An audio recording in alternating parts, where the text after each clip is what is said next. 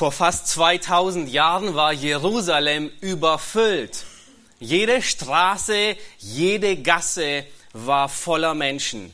Es war das zweite Fest, an dem alle Israeliten, jeder männliche Israelit in Jerusalem erscheinen musste. Das erste der drei Pflichtfeier, der drei Pflichtfeste war das Passafest. Es war Anfang April, ähm, äh, als das Passafest gefeiert wurde. Ähm, das zweite Fest ist eben dieses Fest, um, dem es, um, um das es geht. Es ist das Fest der Wochen oder wir kennen es besser als das Pfingstfest. Es wird auch äh, Shavuoth genannt. Und es fand ungefähr so Anfang Juni statt. Und das dritte Fest, zu dem jeder Israelit in Jerusalem verpflichtet war, anwesend zu sein, war das Laubhüttenfest. Es war das Ende der Ernte, ungefähr Anfang August, und es dauerte diesmal wieder eine ganze Woche. Das erste Fest dauerte eine Woche, das zweite dauerte nur ein, ein Tag und das dritte Fest dauerte ebenfalls ähm, wieder eine Woche. Und das Fest der Wochen, um das zweite Fest, um das es heute geht, es markiert den Anfang der Ernte. Nun, wir lesen darüber in 2. Mose 34, in 5. Mose 16, wir schlagen die Bibelstellen nicht auf, aber ähm, wir, wir stellen dort fest, dass in, in Israel bereits ab dem oder kurze Zeit nach dem Passafest begonnen wurde mit der Ernte, und zwar die Weizenernte oder die Gerstenernte. Und äh, nun kam das Fest der Wochen und an diesem Fest wurde jeder Israelit aufgefordert, in Jerusalem zu sein.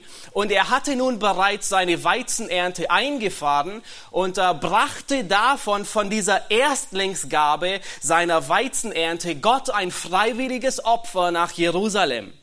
Und jeder Israelit, er sollte sich an diesem Tag erinnern, dass er ein Knecht in Ägypten gewesen ist. Wohl auch wenn er nicht dort geboren ist, aber dass das Volk Israel aus Ägypten kam. Es war ein Feiertag, so wie heute. Wahrscheinlich waren es Ferien. Vielleicht hatten sie eine, äh, einige Tage Ferien in Israel. Ähm, viele reisten, so wie heute. Ähm, und sie waren an diesen vollen Straßen und Gassen in Jerusalem und plötzlich ähm, geschieht etwas, plötzlich herrscht aufregendes Treiben und etwas Außerordentliches geschieht in Jerusalem. Ein Brausen aus dem Himmel erscheint.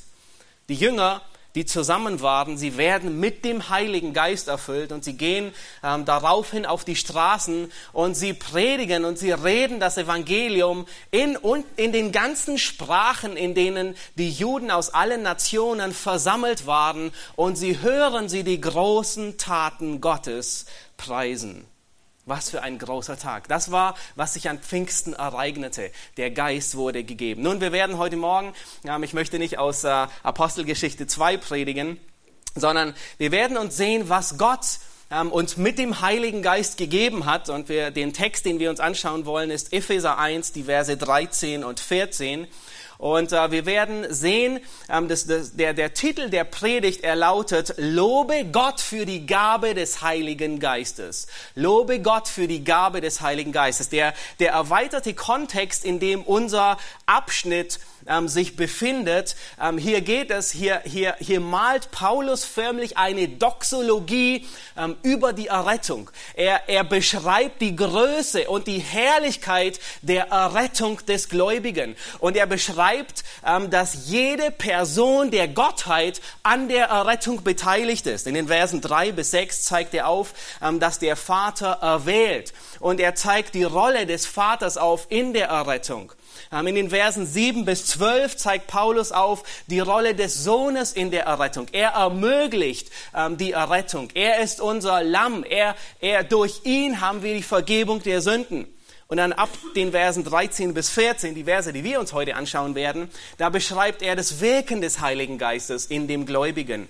Und ähm, was wir heute tun wollen, ist, wir wollen uns vier Wahrheiten über das Wirken des Heiligen Geistes im Gläubigen ansehen aus Epheser 1, die Verse 13 bis 14. Nun, es gibt so viel über den Heiligen Geist zu sagen und zu lehren. Ähm, wir würden, äh, äh mehrere Stunden würden das nicht abdecken, aber was wir heute tun wollen, ist, wir, wir begrenzen uns auf vier Aspekte, die, die wir in diesen, in diesen beiden Versen sehen werden. Und äh, wenn ihr in eure Bibel hineinschaut, dann stellt ihr fest, dass äh, diese, diese, diese, dieses Preisgebet oder diese, äh, man nennt es auch Doxologie, diese, ähm, die Paulus zum Ausdruck bringt, bei jeder Person der Gottheit endet Paulus den Abschnitt mit den Worten zum Lob der Herrlichkeit seiner Gnade. Das heißt, alles, was der Vater tut, tut er zum Lob der Herrlichkeit seiner Gnade. Alles, was der Sohn tut, tut er zum Lob der Herrlichkeit seiner Gnade. Und alles, was der Heilige Geist tut, tut er zum Lob der Herrlichkeit seiner Gnade. Nun lasst uns beginnen und ich möchte den Abschnitt lesen, ähm, Epheser 1, die Verse 13 bis 14.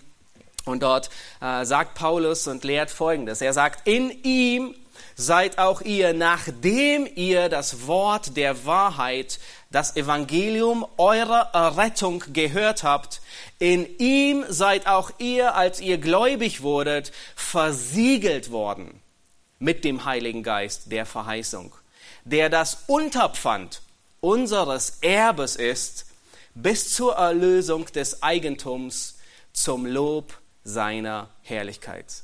Paulus beendet diesen Abschnitt wieder mit den Worten zum Lob seiner Herrlichkeit. Paulus sagt hier, nachdem ihr das Wort der Wahrheit, das Evangelium eurer Errettung gehört habt, seid ihr versiegelt worden. Und Paulus sagt in anderen Worten, das Evangelium eurer Errettung ist kurz zusammengefasst. Ähm, das Evangelium eurer Errettung bedeutet, dass ihr des Todes würdig seid. Und er erwähnt es und er beschreibt, er führt es weiter aus in Kapitel 2, wo er davon spricht, dass jeder Mensch tot ist in Sünde und Übertretung. Er verdient nichts als den Tod. Und das Evangelium der Errettung, das Evangelium der, der, der, ähm, der Seele, das uns errettet, bedeutet Folgendes. Du verdienst den Tod, aber Gott gab seinen Sohn. Er, er brachte sein Passalam in die Welt. Und Christus hat stellvertretend deine Schuld auf, auf sich genommen. Er starb deinen Tod und er hat deine Gerechtigkeit, die Gott fordert, erbracht. Und wie bekommst du, wie wird, wie, wie bekommst du Anteil an dieser Gerechtigkeit, an der Vergebung? Und Paulus sagt hier, nachdem ihr gläubig wurdet, indem du glaubst, dass Christus dein Lamm Gottes ist, dass, der, dass, der, dass die Sünde der Welt auch deine Sünde hinwegträgt. Und wenn du das glaubst, dann bist du gerettet. Wenn du aufrichtig glaubst und mit dem Munde bekennst, dann bist du gerettet. Und du musst nicht fünfmal errettet werden. Einmal reicht, werden wir gleich sehen. Paulus, er bringt hier zum Ausdruck und macht deutlich, nachdem ihr das, das Evangelium eurer Errettung gehört habt, seid ihr versiegelt worden. Nun, äh, der erste Abschnitt, den wir uns ansehen wollen, ist, wir werden sehen, dass der Geist Gottes mit dem Wort Gottes und durch das Wort Gottes wirkt. Das ist, was Paulus hier sagt. Habt ihr, habt ihr gesehen, wann der Zeitpunkt der Versiegelung stattfindet? Schaut doch mal in den Text hinein. Paulus sagt, die Gegenwart des Heiligen Geistes ist das Siegel. Aber wann, wann ist der Zeitpunkt der Versiegelung? Als ihr gehört habt und gläubig geworden seid. Paulus macht hier deutlich, dass jeder Gläubige den Heiligen Geist bei seiner Errettung, bei der Wiedergeburt bekommt. Und das ist keine zweite Erfahrung, das ist keine zweite Gnade, das ist keine zweite Heiligung. Paulus sagt nicht, die besonders Geistlichen unter euch, die haben den Heiligen Geist bekommen, sondern Paulus sagt, jeder von euch. Jeder Gläubige bekommt den Heiligen Geist bei der Rettung. Der Heilige Geist erwägt mit dem Wort und durch das Wort. Und schaut noch mal in den Text hinein. Was geht der Versiegelung voraus? In Vers 13, Paulus sagt, die Verkündigung der Botschaft des Evangeliums. Das heißt, das Hören und das Glauben geht der, geht, äh, der Versiegelung voraus. Äh, James Montgomery Boyce, ein äh, sehr ähm, guter Bibellehrer und Autor, er, er, er prägte folgenden Satz und ich zitiere ihn von ihm, weil er so zutreffend ist in diesem Abschnitt. Ähm, er sagt, der Heilige Geist, er spricht und wägt nie getrennt von der Schrift. Der Heilige Geist, er spricht und er wägt nie getrennt von der Schrift. Und ich möchte, diese, dass ihr diese Verknüpfung seht, die zwischen dem Wort Gottes und dem Wirken des Heiligen Geistes ist. Der Heilige Geist, er wirkt immer in Zusammenarbeit mit dem Wort, das er selbst inspiriert hat. Es ist wie eine doppelte Schnur, die man nicht trennen kann. Der, äh, du kannst den Geist Gottes nicht von dem Wort trennen und das Wort von dem Geist. Sie können nicht getrennt werden. Und genau das wollen viele Christen tun heute. Sie meinen, sie könnten eine geistliche Erfahrung und, ähm, erleben ohne das Wort. Sie meinen, sie könnten geistlich wachsen, unabhängig vom Wort. Und das wird nie geschehen. Der Heilige Geist, der ist kein geistlicher Zaubertrank, den wir irgendwo hineinmischen. Nein, wenn du mit Sünde kämpfst in deinem Leben und auf magische Kräfte wartest und versuchst, irgendeinen geistlichen Cocktail zusammenzumixen, dann wartest du vergeblich. Geh in die Schrift, weil Gottes Geist wirkt mit Gottes Wort zusammen.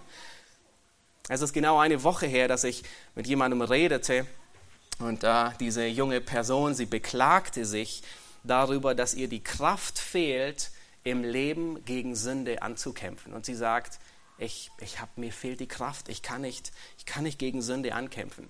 Und die nächste Frage, die ich stellte, war, wie sieht es um dein Bibellesen aus? Wisst ihr, was die Antwort war? Erschütternd, aber nicht verwunderlich. Kein Bibellesen. Es war nicht überraschend, dass dies so trocken war wie die Wüste selbst. Kein Leben darin. Wenn du niedergeschlagen und verzweifelt bist, dann lass das Wort des Heiligen Geistes das schlaffe Segel deiner Seele mit neuer Kraft füllen. Das ist, wo Gottes Geist wirkt. Er wirkt mit und durch das Wort.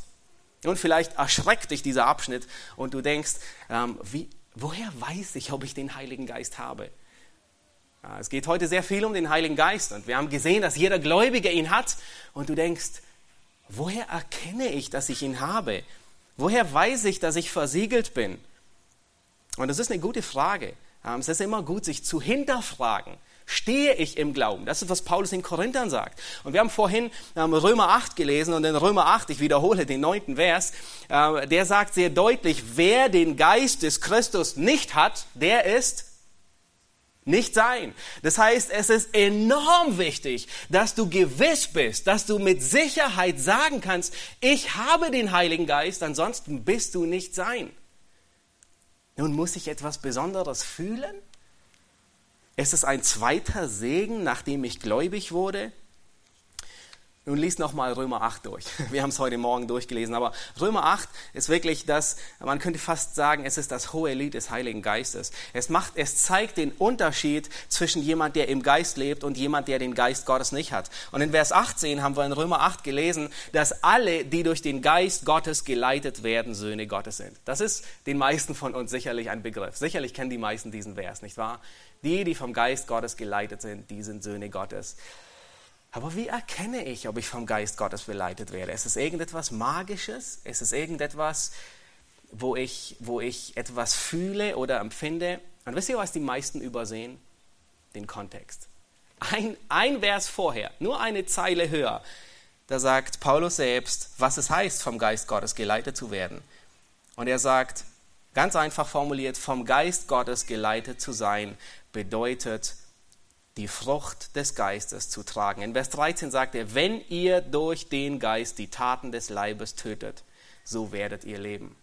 Nun stell dir einen Apfelbaum vor, der in deinem Garten ist. Und dieser Apfelbaum, er gerät in große Zweifel und in Erschütterung und er stellt sich die, die existenzielle Frage, bin ich wirklich ein Apfelbaum? Nun, ich weiß sehr wohl, dass du nicht mit einem Apfelbaum redest. Aber angenommen, du würdest einem Apfelbaum ähm, äh, versuchen, deutlich zu machen, dass er ein Apfelbaum ist, was würdest du sagen? Würdest du äh, das Zertifikat deiner Taufe zitieren und sagen, du Apfelbaum, ähm, du bist als Apfelbaum getauft worden. Hier ist dein Zertifikat. Das würde ihm nicht helfen würdest du sagen, Apfelbaum, als ich dich im Gartencenter gekauft habe, hing ein, ein rotes Etikett an deinem Ast mit einem Bild, wo schöne rote Äpfel drauf gemalt waren. Würde das deinen Apfelbaum zufriedenstellen? Auch nicht. Es würde ihm auch nicht helfen, wenn du deinem Apfelbaum sagst, ich denke, du bist ein Apfelbaum. Was ihn überzeugen würde, ist, wenn du deinem Apfelbaum einen Apfel nimmst, der von ihm kommt und ihm ihn zeigst und sagst, das ist die Frucht, die an dir gewachsen ist. Du bist ein Apfelbaum. Und das ist genau die Frucht des Heiligen Geistes. Das ist, daran erkennen wir, dass der Heilige Geist in uns ist, an der Frucht. Der Heilige Geist, er befähigt dich zu dem, wovon dich die Sünde abhält. Der Heilige Geist, er macht dich willig und er schenkt sogar das Vollbringen, dem Wort Gottes gehorsam zu sein und ihm wohl zu gefallen. Der Heilige Geist, er macht dich willig, Gott zu lieben von ganzem Herzen von ganzer Seele, mit aller Kraft. Das ist, was das neue Herz ist, das im Alten Testament angekündigt wird. Und das ist, wovon, Nikode wovon Jesus Nikodemus spricht, als er sagt, ohne die Wiedergeburt des Geistes kann niemand das Reich Gottes sehen. Und lass uns weitergehen und, ähm, und uns ansehen ähm, die, die nächsten beiden Aspekte.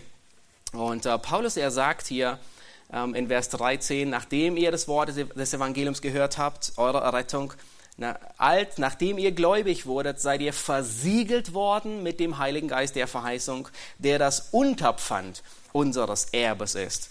Und äh, was Paulus hier tut, ist, er, er, er zeigt uns zwei Aspekte auf des Heiligen Geistes. Er spricht einmal von Versiegelung und dann spricht er von einem Unterpfand. Und äh, ich habe lange Zeit, habe ich gedacht, immer beim Lesen, das ist genau dasselbe. Es ist eine Verdoppelung und vielleicht habt ihr das auch gedacht. Und es sieht fast so aus. Paulus beschreibt dasselbe noch einmal. Aber wenn man genau hinsieht, dann ist es nicht dasselbe. Ähm, wenn man genau hinsieht, dann stellt man fest, dass Paulus diese zwei unterschiedlichen Metaphern gebraucht, um zwei unterschiedliche ähm, äh, Aspekte oder Richtungen des Geistes zu beschreiben. Nun, das Siegel des Heiligen Geistes kommt von Gott und deutet und wird auf den Gläubigen ähm, aufgeprägt. Das Unterpfand, und der Geist, der kommt immer auch von Gott, aber das Unterpfand weist auf Gott hin, weist auf die Zukunft hin. Und wir werden uns das gleich im, im, im Detail ansehen. Ähm, was es bedeutet. Aber der Punkt ist, Paulus gebraucht hier zwei, zwei unterschiedliche Metaphern. Und das Erste, was er sagt, ist, der Geist ist die Versiegelung des Gläubigen. Jeder Gläubige ist versiegelt mit dem Heiligen Geist. Nun, früher wie auch heute, selbst heute, ähm, werden besonders wichtige Gegenstände versiegelt. In der Regel tun wir es heute nicht mehr so häufig, aber es kommt durchaus noch vor. Und früher wurde ein Siegel aus unterschiedlichen Gründen gebraucht. In der Regel gebrauchte man ein Siegel, um, um die Echtheit eines Gegenstandes zu bestätigen. Und äh, das, äh, das habt ihr alle, wenn ihr einen Geldschein ähm, der Deutschen Bundesbank in Helden habt. Da ist ein Siegel drauf, das bestätigt die Echtheit dieses Geldscheins. Ein, ein, ein, ein feines äh, Wasserzeichen und sogar mehrere Zeichen, die bestätigen. Wir lesen zum Beispiel im Buch Esther, dass der, dass der König Ahasveros Briefe ausschickt, die mit seinem Siegelring versiegelt waren. Nun, warum in aller Welt tut er sein Siegel da drauf? Um aller Welt, wohin dieser Brief geht, deutlich zu machen, der Brief kommt wirklich von mir. Er, er, er enthält meine ganze Autorität. Nun, in unserer Zeit ist, ist die Unterschrift fast wie ein Siegel oder der PIN, den du eingibst in deiner Kontonummer. Das ist ein Siegel, ähm, um, um, um Autorität äh, aufzuweisen. Ein Siegel wurde auch verwendet, um einen Gegenstand zu schützen. Wir erinnern uns an Daniel 6. Das ist diese ähm, Stelle, die, äh, wahrscheinlich fast die bekannteste Stelle in Daniel, Daniel in der Löwengrube. Und äh, der König Darius, er, er war gezwungen, Daniel in die Löwengrube zu werfen, obwohl er es nicht wollte. Er wurde hintergangen, hat ein Gesetz aufgerichtet. Und dann muss er, er, er kann es nicht rückgängig machen und er muss Daniel in die Löwengrube werfen. Und was tut er? Nachdem er ihn in die Löwengrube geworfen hat. Darius, er hat einen Funken Hoffnung und sagt, möge der Gott, dem du dienst, dich bewahren vor den Löwen. Und eigentlich weiß er, dass jemand, der unten landet, noch nicht mal den Fuß auf den Boden setzt, ohne zerfleischt zu werden. Aber Darius, er, er hat einen Funken Hoffnung und weiß, dass der Gott Daniels mächtig ist. Und er hat einen Funken Hoffnung und denkt, es könnte sein, dass er überlebt und dass ihm die Löwen nichts tun. Und was tut er? Er schließt die Öffnung mit einem, mit einem großen Stein, und tut sein Siegel drauf. Warum? Es steht dort, damit nichts anderes mit Daniel geschehen möge.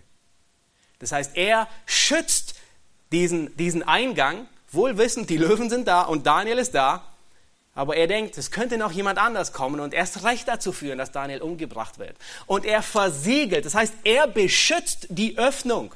Dasselbe finden wir beim Grab Jesu. Es wurde versiegelt und bewacht, damit niemand seinen Leichnam stiehlt. Das heißt, wir sehen, ein Siegel wurde versiegelt, damit es beschützt wird. Und es gibt es durchaus heute. Irgendwann in meinen jungen Jahren war ich Zeitungen austragen und kam zu einer Tür und dann stand ein, ein dickes, ein dicker Kleber, der stand versiegelt, polizeilich versiegelt. Da darfst du nicht rein. Du kriegst ganz schön Ärger. Das ist um zu schützen, um Spuren zu schützen, um sichern oder was auch immer. Gleichzeitig finden wir, und ich denke, das ist auch die, die Bedeutung des Siegels in, in unserem Text, wir sehen, meistens wurde ein Siegel verwendet, um einen Besitz zu identifizieren und diesen Besitz zu schützen. Nun, in früheren Zeiten wie auch heute macht ein Siegel deutlich, wer der Besitzer ist und wem der dieser Besitz gehört. Wenn in einem Weinkeller früher alle Fässer des ganzen Dorfes, des ganzen, ähm, der, der, der Wein, er wurde im Herbst gekeltert, wurde in Weinfässer ähm, eingefüllt und dann in, in großen Weinkellern gelagert, die meistens allen, allen Leuten zu, äh, zugänglich waren. Ähm, woher weiß ich, welches Weinfass mir gehört? Durch ein Segel oder durch ein Brandmal. Und so, so brachte jeder Besitzer seinem Fass ein Siegel auf und es machte deutlich, ähm, der Besitzer, er drückte damit aus, das ist mein Weinfass, das ist mein Besitz. Und das tun wir bis heute. In jeder, in jeder Stadtbibliothek, in der Regel, finden wir im Buch auf der ersten Seite ein Siegel oder einen Stempel. Und es macht deutlich, das bringt zum Ausdruck, wem gehört dieses Buch. Nun, wo auch immer das Buch kursieren wird in, im Lauf seines Lebens, jeder, der das Buch aufschlägt, er sieht, dieses Buch gehört in die Stadtbibliothek. Und ich denke, das ist, das ist die Bedeutung hier von, von, äh, wovon Paulus hier spricht. Wir sind versiegelt worden. Jeder Gläubige ist mit dem Geist versiegelt worden. Du gehörst Gott. Du bist sein Besitz. Gott hat seinen Stempel des Heiligen Geistes auf dich abgedrückt, dass du sein Besitz bist, dass du ihm gehörst. Du bist versiegelt, du trägst einen Stempel, dass du in die Bibliothek Gottes gehörst eines Tages, dass du da zurückgebracht wirst, dass du da abgeliefert wirst. Gott hat dir sein Siegel aufgestempelt, du bist sein Eigentum. Nun, und dies erfüllt uns mit Freude und mit Zuversicht. Es gibt uns Sicherheit. Ähm, wir gehören ihm. Niemand darf uns antasten. Niemand kann uns von der Liebe Gottes scheiden. Niemand wird uns aus der Hand Gottes reißen. Wo auch immer ein Buch zur Zeit seines Lebens hinwandern mag, schlussendlich muss es immer zurück in die Bibliothek Gottes. Hierhin gehört es. Und das gibt uns die Gewissheit, dass wir als Gläubige nicht auf halber Strecke liegen bleiben. Schlussendlich ist die ganze Errettung von Anfang bis zum Ende nicht unser Werk, sondern Gottes Werk in uns. Sind das nicht gute Nachrichten? Sind das nicht freudige Erinnerungen und großartige Wahrheiten? Es ist, dass wir Gott loben.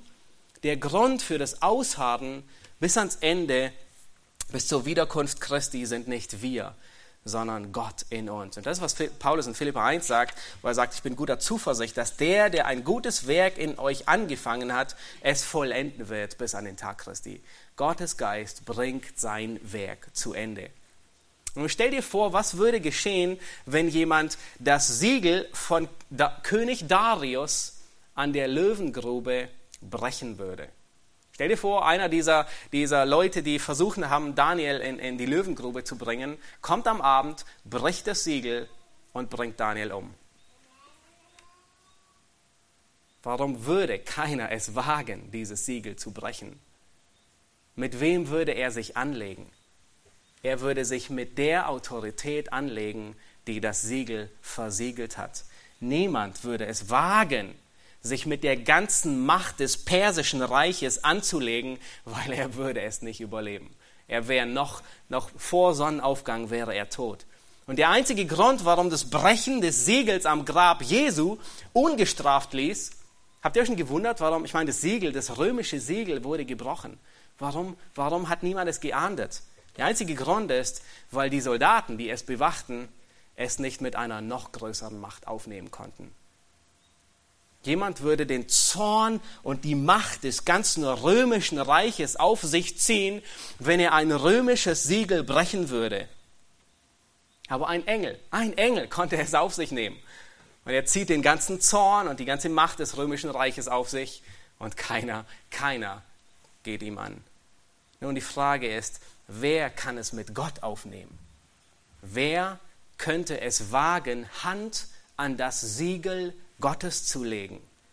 Wer kann es wagen, Hand an den Besitz Gottes zu legen? Niemand. Weder Tod noch Leben, weder Engel noch Fürstentümer, noch Tiefes noch e weder Gegenwärtiges noch Zukünftiges, weder Hohes noch Tiefes noch irgendein anderes Geschöpf. Habt ihr beobachtet, in welchem Kapitel diese Verse stehen? In dem Kapitel, das wir vorhin gelesen haben, im Hohen Lied des Heiligen Geistes. Wenn du versiegelt bist mit dem Geist Gottes, dann wagt niemand Hand an dich zu legen. Dann kann niemand Hand an dich legen. Weder Tod noch Leben, weder Zukünftiges noch Gegenwärtiges. Niemand. Du bist Gottes Besitz. Du gehörst ihm. Du bist versiegelt mit dem Heiligen Geist. Was für eine, was für eine Freude in uns. Nun, ähm, mit dieser Versiegelung geht auch eine Verantwortung einher. Und ich will, ich will die nicht unterschlagen. Ähm, wenn wir in Epheserbrief weiterlesen, dann lesen wir in Epheser 4, äh, Vers 30 ähm, äh, ebenfalls, Paulus gebraucht dieses Bild noch einmal und sagt, ihr seid versiegelt mit dem Heiligen Geist, aber hier sagt er, betrübt nicht den Heiligen Geist Gottes, mit dem ihr versiegelt worden seid für den Tag der Erlösung. Nun, wie betrübt ein Mensch, ein Gläubiger, den Heiligen Geist? Und der Kontext, er sagt es sehr, sehr deutlich. Ich muss nur, nur die Verse oberhalb und unterhalb lesen. Und Paulus sagt, stehlen, schlechte Worte, Bitterkeit, Wut, Zorn, Lästerung, unfreundlich sein, unbarmherzig sein, nicht vergeben wollen. All das, all das sind, das sind Aspekte, die den Geist Gottes trüben in einem Versiegelten. Nun lass uns die zweite Illustration ansehen ähm, oder die zweite Metapher, die, die Paulus hier benutzt und, ähm, und uns die Anzahlung ansehen. Wir kommen zum dritten Punkt. Hier sagt Paulus, ich lese noch einmal ähm, 13 und 14, er sagt, in ihm seid auch hier versiegelt worden mit dem Heiligen Geist der Verheißung, der das Unterpfand unseres Erbes ist, bis zur Erlösung des Eigentums zum Lob seiner Herrlichkeit. Nun, Paulus, er gebraucht hier diese zwei Metaphern. Wir haben gesehen, die eine Metapher ist, er spricht von Versiegeln und die zweite Metapher, die er gebraucht ist, er, er spricht von einem, von einem ähm, Unterpfand. Nun, was ist ein Unterpfand? Ähm, äh, wer, wer, gebraucht dieses Wort in seinem Wortschatz? Wahrscheinlich kaum jemand von uns. Ein Unterpfand ist eine Anzahlung. Ein Unterpfand ist eine Anzahlung, die als Sicherheit vorausgeht oder vorausgegeben wird und sie gewährleistet, dass der volle Preis am Ende nachkommt. Dass alles, was versprochen ist, bezahlt wird. Und wir verwenden es, äh, ähm, es kommt dieses Wort Anzahlung oder Unterpfand ähm, bedeutet auch Garantie. Hin und wieder kann es auch als Verlobungsring ähm, bezeichnet werden. Und äh, wir, wir handhaben das auch noch in unserer Zeit. Ähm, wenn, wir, wenn du ein Auto kaufst für 15.000, ähm, zum Beispiel, dann kann es durchaus sein, dass der Autohändler von dir eine Anzahlung verlangt. Und er will ähm, äh, sicherstellen, dass er das Auto für dich reserviert und sagt, oh, zahl bitte 5000 an. Das kennen wir und das ist gang und gäbe. Das heißt, dass wir, dass wir eine Anzahlung äh, von, von einer Anzahlung sprechen. Und was Paulus hier sagt ist, der Heilige Geist ist eine Anzahlung. Fast alle deutschen Übersetzungen sagen Unterpfand. Die Zürcher sagt als einzige, ähm, weicht sie ein bisschen ab und sagt, er, der Heilige Geist ist der erste Anteil unseres Erbes. Nun lasst uns ansehen, diese Anzahlung, für wen ist der Heilige Geist die Anzahlung? Für wen ist der Heilige Geist die Anzahlung? Und es ist eine wichtige Frage, die wir hier klären müssen. Für wen ist der Geist das Unterpfand? Er sagt hier, äh, der Geist ist das Unterpfand bis zur Erlösung des Eigentums. Und äh, hier sind manche oder man, fast schon die meisten leider, muss man sagen, der Meinung, äh, dass der Geist Gottes die Anzahlung ist für, für Gott. Das heißt also, wir sind, ähm, wir, äh, wir sind, gehören Gott. Aber das haben wir in der ersten Metapher schon gesehen. Das ist die Versiegelung. Wir gehören Gott. Ähm, geht es hier um unseren Besitz oder geht es um Gottes Besitz? Und wenn ihr euch den Text einmal, noch einmal ansehen werdet, dann macht, ihr, macht, macht es legt der Text dieses aus. Paulus sagt hier, der das Unterpfand, der Heilige Geist also, das Unterpfand unseres Erbes ist. Oh, wessen Erbe? Unseres. Der Heilige Geist ist das Unterpfand, die Anzahlung für unser Erbe, nicht für das Erbe Gottes. Er sagt hier das Unterpfand unseres Erbes. Das ist der Unterschied in den beiden Metaphern. Wir, ähm, wir sind versiegelt, wir gehören Gott, aber der Heilige Geist ist das Unterpfand für uns, dass wir eines Tages alles in Besitz nehmen werden. Unser Eigentum. Und wenn, dich noch, wenn du dir noch nie die Frage gestellt hast, um welches Eigentum geht es hier, äh, du hast tatsächlich ein Eigentum, das du nie besessen hast. Und es wird dir ausbezahlt. Paulus sagt hier, wir sind versiegelt worden mit dem Geist der Verheißung. Das heißt, der Heilige Geist war verheißen und der Heilige Geist, er brachte etwas mit. Nun lasst uns sehen, was er mitbrachte. Was war diese Verheißung? Und äh, ihr könnt Hesekiel 36 aufschlagen, die Verse 26 bis 28. Und wir, wir werden hier sehen, was ist diese Verheißung? Was ist dieses Erbe, das, das den Gläubigen versprochen wird? Ähm, und in Hesekiel 36, da, sagt, da, da lehrt Hesekiel und sagt, und er spricht eben von diesem neuen äh, Bund, von dem Heiligen Geist, und er sagt, ich will ein neues Herz und einen neuen Geist in euch geben, will das steinerne Herz aus eurem Fleisch wegnehmen und euch ein fleischernes Herz geben. Ich will meinen Geist in euch geben und will solche Leute aus euch machen, die meinen Geboten, in meinen Geboten wandeln und meine Rechte halten und danach tun. Und meistens bleiben wir da stehen. Aber ich möchte, dass wir heute weiterlesen. Vers 28. Und da heißt es, und ihr sollt wohnen im Land, das ich euren Vätern gegeben habe, und sollt mein Volk sein, und ich will euer Gott sein. Und wenn wir ab hier weiterlesen, dann stellen wir fest, dass, dass Hesekiel von Korn spricht, von Most, von dem Ertrag des Feldes. Ähm, er spricht davon, dass das verwüstete Land wieder werden soll ähm, wie der Garten Eden. Und dann geht er weiter in Kapitel 37, dieses, äh, dieses äh, Kapitel, das mit den Totengebeinen anfängt. Und er spricht davon, dass der Thron Davids und das Königreich Davids wiederhergestellt werden soll. Und das ist genau das, was der Engel ähm, Gabriel Maria sagt. Er sagt, du wirst einen Sohn gebären, Jesus, du wirst ihm den Namen Jesus geben. Und dann sagt er etwas, das noch nicht in Erfüllung gegangen ist. Gott, der Herr, wird ihm den Thron seines Vaters David geben. Das ist noch nicht in Erfüllung gegangen. Nun, wenn wir weitergehen zu Joel 3, um uns zu sehen, was ist eigentlich dieses, dieses, dieser ganze Besitz und das Erbe und diese ganze Verheißung, die über den Heiligen Geist spricht.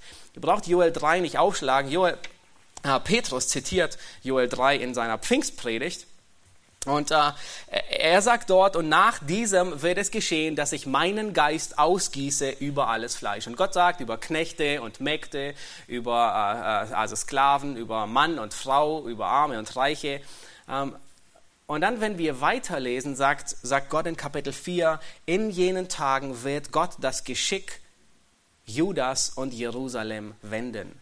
Und wenn wir dann weiterlesen, dann stellen wir fest, dass das Reich des Messias anbricht. Und es heißt äh, dort, dass die Berge voll Most triefen werden und die Hügel mit Milch überlaufen werden. Nun, das ist ein Ausdruck ähm, des, von, von unglaublich großem Wohlstand und Reichtum. Nun, das Fazit, ich habe nur diese beiden Stellen ähm, äh, äh, gewählt, aber das Fazit, und das möchte ich, dass ihr lernt und heute Morgen begreift, ist, die Verheißung der Wiederherstellung ist zweierlei. Einmal beinhaltet es geistliche Segnungen. Es bedeutet, dass die Sünde abgetan wird, dass die Sünde gesühnt wird, dass eine ewige Gerechtigkeit geschaffen wird, dass eine ewige Errettung von der Sünde geschieht. Aber der zweite Aspekt der Verheißung des Geistes ist eine materielle Segnung. Das heißt, Gottes Reich wird anbrechen. Das tausendjährige Reich, das messianische Reich, es geht los. Wir werden mit Christus regieren. Wir werden Häuser besitzen. Wir werden Gut und Land besitzen. Und schlussendlich werden wir den neuen Himmel und die neue Erde bewohnen. Jede Träne wird abgewischt werden. Es wird nur noch Freude geben, und zwar wie an einer Hochzeit. Die, die Freude wird nie aufhören werden. Das neue Jerusalem, es wird tatsächlich aus dem Baustoff aus Gold und aus Jaspis und aus Edelsteinen geformt sein. Ich, ich, bin ziemlich überzeugt davon, dass das neue Jerusalem tatsächlich aus Gold ist. Wisst ihr warum? Wenn ihr den Abschnitt lest, in dem, in dem äh, Johannes in äh, Offenbarung 21, 22 davon spricht, dann sagt er, und ich sah das neue Jerusalem, und der Baustoff, also die Mauer, sie war aus Gold und ihre Tore aus Perlen und der Baustoff war aus Jaspis und aus Edelsteinen. Nun würde er nur sagen, dass es irgendwie vergeistlicht, also es sieht so toll aus. Dann würde er etwas anderes gebrauchen, weil wenige Verse vorher spricht er und sagt, er sieht die Herrlichkeit gleich einem Edelstein. Und wenige Verse spricht er von dem himmlischen Jerusalem und sagt, es ist aus Edelstein. Wäre es nicht aus Edelsteinen, dann würde er sagen, es gleicht, wie die Verse vorhin, es gleicht Edelsteinen. Nun, so schön oder so hässlich dein Leben hier auf Erden sein mag, unsere Heimat ist im Himmel. Du kannst deinem Nachbarn, der gegenüber von dir wohnt und du ihn das nächste Mal siehst oder er ein Paket bei dir abholt, kannst du sagen, ich habe geerbt. Mit großen Augen. Und du sagst ihm, ich weiß nicht, wie lange ich noch hier in Berlin wohnen werde, aber ich habe eine Villa und zwar ich, ich bin reich, ich habe wirklich geerbt. Eine Villa, die jedem den Atem raubt. Fotos habe ich noch nicht bekommen, aber ich weiß, dass nicht nur die Wasserhähne aus Gold sind, sondern die Mauern sind sogar aus Gold. Ich möchte, dass du das sehr gut verstehst. Das Erbe, das Gott verheißen hat mit dem Heiligen Geist, ist zweierlei. Es ist einmal geistlicher, geistliche Segnungen und es ist materielle Segnungen. Und dieses Modell finden wir durch die ganze Schrift. Wenn ihr euch erinnert an, an ähm, äh, Johannes 14. Johannes 14 beginnt mit den Versen, dass Jesus sagt, ich gehe hin, euch eine geistliche Wohnung zu bereiten, eine Stätte zu bereiten. Ihr wohnt im Haus, nicht irgendwie ein geistliches Haus. Ihr wohnt in den Wohnungen meines Vaters. Ihr werdet wohnen und Besitzer sein. Ihr werdet dort sein. Und im nächsten Abschnitt, wisst ihr, was Jesus sagt? Im nächsten Abschnitt sagt er, spricht er von dem, von dem Heiligen Geist, der Verheißung, der kommen wird, den er senden wird. Hier sehen wir genau dasselbe wieder. Der Heilige Geist ist die Anzahlung und es folgt der materielle Segen. In Apostelgeschichte 1, Vers 4 finden wir genau dasselbe. Jesus sagt ihnen, wartet in Jerusalem, bis die Verheißung des Vaters kommen wird.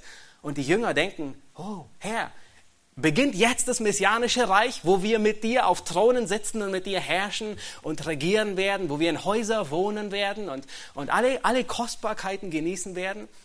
Und Jesus sagt, es steht euch nicht zu. Ihr, ihr seid nicht in der Gehaltsklasse, dass ihr das wisst. Steht euch nicht zu, dass ihr wisst Zeiten oder Zeitpunkte. Aber der Heilige Geist, er wird kommen. Der Heilige Geist, er ist die Erstlingsfrucht all dessen, was noch kommt. Und in Epheser 1, da macht Paulus genau dasselbe deutlich. In unserem Abschnitt was wir, was mit dem Heiligen Geist, was wir bis jetzt empfangen haben, sagt Paulus, sind alle geistlichen Segnungen.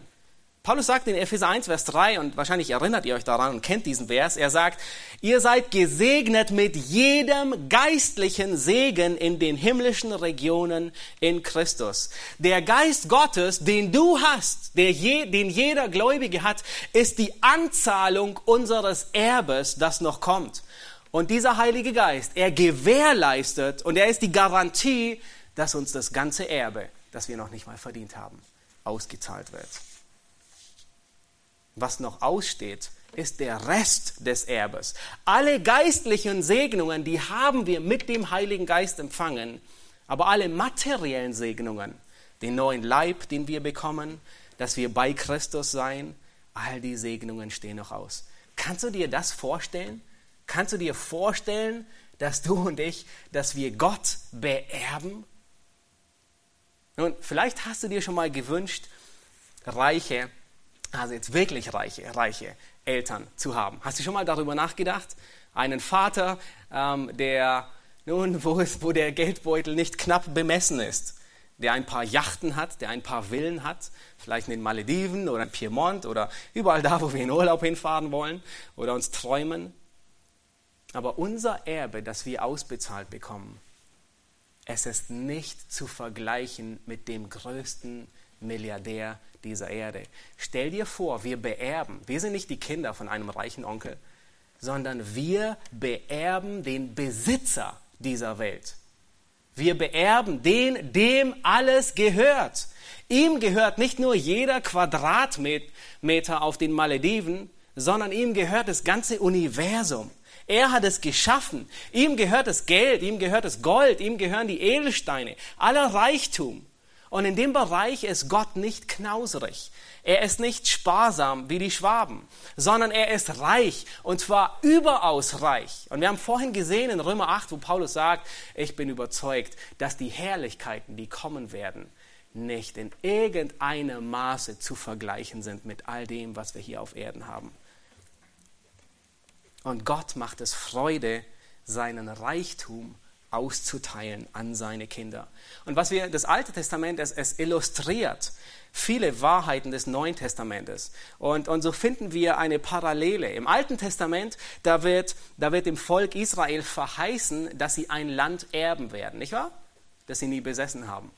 Und zwar das Land Kanaan und es wird ihnen als Erbbesitz besprochen. Nun, was war das Ziel? Sie sollten hineinziehen in dieses Land, sie sollten die Früchte genießen, ähm, sie sollten dort sicher wohnen, sie sollten arbeiten und mit ihrem ganzen Leben Gott ehren. Das Alte Testament illustriert die Wahrheit, die wir im Neuen Testament vorfinden. Unser Erbe wird nicht nur ein Land sein, unser Erbe wird der neue Himmel und die neue Erde sein. Nun, vielleicht denkst du, und das habe ich auch gedacht, das klingt so materialistisch. Ich will geistlich sein, ich will ein bisschen geistlicher sein, nicht so materialistisch denken. Aber weißt du was? Du ehrst dich gewaltig. Paulus spricht in diesem Kontext in Epheser 1, im ersten Kapitel spricht er dreimal von einem Erbe. Und zwar sagt er in Epheser 1, Vers 11, da sagt er, in ihm, also in Christus, haben wir ein Erbteil erlangt. In Epheser 1, Vers 14, das ist unser Text, sagt er, der Heilige Geist ist die Anzahlung für dieses Erbteil und die Krönung ist in, Mathe, äh, äh ist in Epheser 1, Vers 18. Und hier geht Paulus sogar so weit, dass er betet, dass Gott die Augen der Epheser erleuchtet, dass sie den Reichtum der Herrlichkeit dieses Erbes erkennen. Paulus betet sogar darüber, dass die Epheser sehen, welches Erbe, welch, welche Herrlichkeit sie bekommen haben und welche Herrlichkeit noch aussteht. Was Paulus hier deutlich macht, ist, er sagt, wir haben mit dem Heiligen Geist alle geistlichen Segnungen. Und wenn wir bei Christus sein werden, dann folgen alle materiellen und alle physischen Segnungen nach. Freu dich darüber. Es ist nicht falsch und es ist keine Sünde, sondern es ehrt sogar Gott, wenn du dich freust auf das Erbe, das er dir bereitet hat.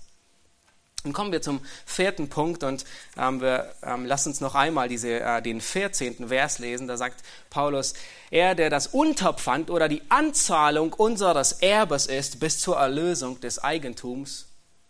Und dann sagt er, zum Lob seiner Herrlichkeit. Der Geist Gottes er wirkt alles, was er tut, zum Lob der Herrlichkeit Gottes. Und Paulus, er beendet hier diese Doxologie der Dreieinigkeit, wo jede Person der Gottheit ähm, äh, verherrlicht wird und, und, und die Herrlichkeit dem anderen Herrlichkeit entgegenbringt. Jede Person der Gottheit ehrt die anderen Personen der Trinität. Und hier lernen wir einige wichtige Wahrheiten. Ähm, nun, der Heilige Geist, weil der Heilige Geist gekommen ist, um Christus zu verherrlichen, was sollten wir annehmen? Wir sollten annehmen, dass jedes Werk, das aus dem Heiligen Geist kommt und durch den Heiligen Geist gewirkt wird, jedes Werk wird Christus verherrlichen. Jede Handlung, jedes Werk, jede Gabe, die nicht Christus verherrlicht, sondern vielleicht mich, die kommt nicht aus dem Heiligen Geist. Alles, was geschieht, alles, was getan wird, alles, was gewirkt wird, das nicht Christus verherrlicht, ist nicht durch den Heiligen Geist Gottes gewirkt. Überall, wo Christus verherrlicht wird, ist der Heilige Geist am Werk. Wir erkennen, dass er am Werk ist und wir sind dankbar dafür. Wenn der Heilige Geist Einheit in der Gemeinde wirkt, was tut er? Er verherrlicht dadurch Christus. Wenn der Heilige Geist Gaben austeilt in der Gemeinde, tut er es, um Christus zu verherrlichen. Wenn der Heilige Geist Frucht in deinem und in meinem Leben bewegt, dann hat es zum Ziel, dass Christus verherrlicht wird. Wenn der Heilige Geist in uns wohnt, dann soll dieser ganze Tempel Gottes Christus verherrlichen. Vom Heiligen Geist lernen wir, wie man in aller Stille dient um Christus zu verherrlichen und nicht sich selbst zu verherrlichen. Und Paulus sagt hier, selbst unsere Errettung dient nicht dazu, damit wir hervorgehoben werden, sondern schlussendlich, dass die Größe Gottes aufgezeigt wird. Und dieses Werk der Errettung ist bei weitem um viel, viel größeres wie das Werk der, der ersten Schöpfung. Man kann auch sagen, das Werk der Errettung ist eine gewisse, eine zweite Schöpfung, eine Neuschöpfung. Gott beweist bei der ersten Schöpfung, dass er fähig ist, aus nichts, also aus nichts, noch nicht mal nichts, Luft, keine Materie, nichts, dass er aus nichts etwas so Komplexes wie unser ganzes Universum erschaffen kann. Aber in der Errettung, in der zweiten Schöpfung, beweist Gott, dass er noch viel erhabener ist. Er beweist, dass er seine Schöpfung so liebt, dass er selbst stellvertretend für sie stirbt. Gott, der sie erschaffen hat, stirbt an ihrer Stelle. Was für ein Gott. Und all das dient zu seiner Verherrlichung. Und ich komme zum Schluss und äh, möchte, äh, wir haben schon gesehen und wir halten fest, das Alte Testament, es ist ein, ein Schatten auf Christus. Das Alte Testament, es, es illustriert viele neutestamentlichen Wahrheiten. Und wir haben gesehen, ähm, und ich möchte noch einmal diese drei Feste hervorrufen, nicht um etwas hineinzulesen, sondern zu sehen, wo, wo, wo die Schatten auf Christus weisen. Christus, er starb am Passafest. Er war unser Passalam. Und Christus ergab seinen Geist am zweiten Fest an Pfingsten. Es war die Anzahlung. Dies ist der Anfang der Ernte, die Erstlingsfrucht. Und wir haben vorhin in Römer 8 gelesen, sagt Paulus, dass wir die Erstlingsgabe des Geistes empfangen haben. Das heißt, wir haben alle geistlichen Segnungen, die Ernte hat begonnen. Wir haben alle geistlichen Segnungen empfangen durch den Heiligen Geist. Und wisst ihr, was großartig sein wird? Eines Tages werden wir alle in der Ewigkeit das dritte Fest feiern, das Laubhüttenfest. Und das Laubhüttenfest, es markiert das Ende der Ernte. Es ist die Zeit, wenn die Ernte vorüber ist und wenn alles in Freude über die Ernte ausbricht. Allerdings werden wir nicht in, in Laubhütten wohnen, sondern wir werden in ewigen Laubhütten, in den Wohnungen unseres himmlischen Vaters wohnen. Wir werden im Haus des himmlischen Vaters wohnen. Was für große Aussichten. Nun, in dieser Zeit, in, den, in der wir jetzt noch hier auf Erden sind, ist die Zeit der Ernte. Wir leben in der Zeit, wo geerntet wird. Eine Zeit der Arbeit, eine Zeit, in der die Scheunen des Reiches Gottes gefüllt werden. Und wir leben in der Erwartung auf und in der Freude auf dieses baldige Fest, das Ende der, er der Ernte. Und dann werden wir den restlichen Teil unserer Segnungen einfahren. Was für eine große Freude. Lass uns aufstehen und ich möchte zum Schluss beten.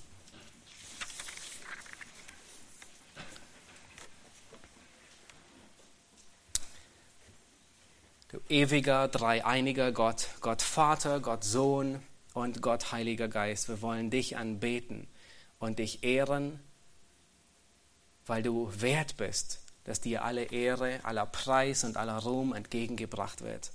Jede Person der Gottheit ist aktiv an unserer Rettung beteiligt. Herr, wir sind es nicht wert, von dir gerettet zu werden. Herr, wir sind es nicht wert, alle Segnungen, die du jetzt schon auf uns geschüttet hast, zu empfangen. Herr, Vergebung unserer Schuld, eine Gewissheit des ewigen Lebens, die Versiegelung mit dem, Ge mit dem Heiligen Geist, dass wir dein Besitz sind, dass wir dir gehören. Und Herr, wir sind es noch viel weniger wert, dass wir all die Reichtümer und all den Besitz erben, den du auf uns abschütten wirst. Himmlischer Vater, wir wollen dich preisen für deine Größe, wir wollen dich preisen für deine Herrlichkeit, die du deinen Kindern entgegenbringst. Wir wollen dir danken, dass du uns mit dem Heiligen Geist versiegelt hast, dass du ihn uns gegeben hast. Herr, wir sind versiegelt, wir gehören dir, wir sind dein Besitz und nicht unser Besitz. Herr, du verfügst über uns und du willst, dass wir mit unserem ganzen Leben dich ehren und deine Herrlichkeit vermehren. Herr, du gibst uns diese Gewissheit, dass nichts uns aus deiner Hand rauben kann. Herr Jesus Christus, wir wollen dich preisen, dass du die Verheißung des Vaters gesandt hast. Herr, wir danken dir, dass du uns nicht als Weise zurücklässt in dieser Welt bis zu deiner Wiederkunft, sondern dass du uns deinen Geist gibst, der in Verbindung mit deinem Wort uns zurüstet, uns auferbaut, uns festigt, um uns das Erbe auszuteilen, zu dem wir berufen worden sind. Herr, dein Geist, er bewegt Einheit in der Gemeinde, dein Geist, er teilt Gaben aus in der Gemeinde, dein Geist, er wägt und arbeitet, um dich in der Gemeinde zu verherrlichen. Herr, dein Geist, er befähigt uns zum Dienst. Und wir wollen das Wirken des Heiligen Geistes nicht durch Sünde trüben in unserem Leben, Herr, sondern wir wollen ähm, die Früchte des Geistes hervorbringen. Wohlwissend, dass nicht wir sie produziert haben, Herr, sondern dass dein Geist sie in uns hervorbringt. Herr, dein Geist ist in derselben Art und Weise und in derselben Stärke bei uns, als wärest du bei uns. Und deswegen dürfen wir zuversichtlich sein, dass du bei uns bist, alle Tage bis an das Ende dieser Weltzeit. Herr, dein Geist, er wohnt in uns. Wir sind der Tempel deines Geistes und wollen dich verherrlichen in allem, ähm, was wir tun und reden. Amen.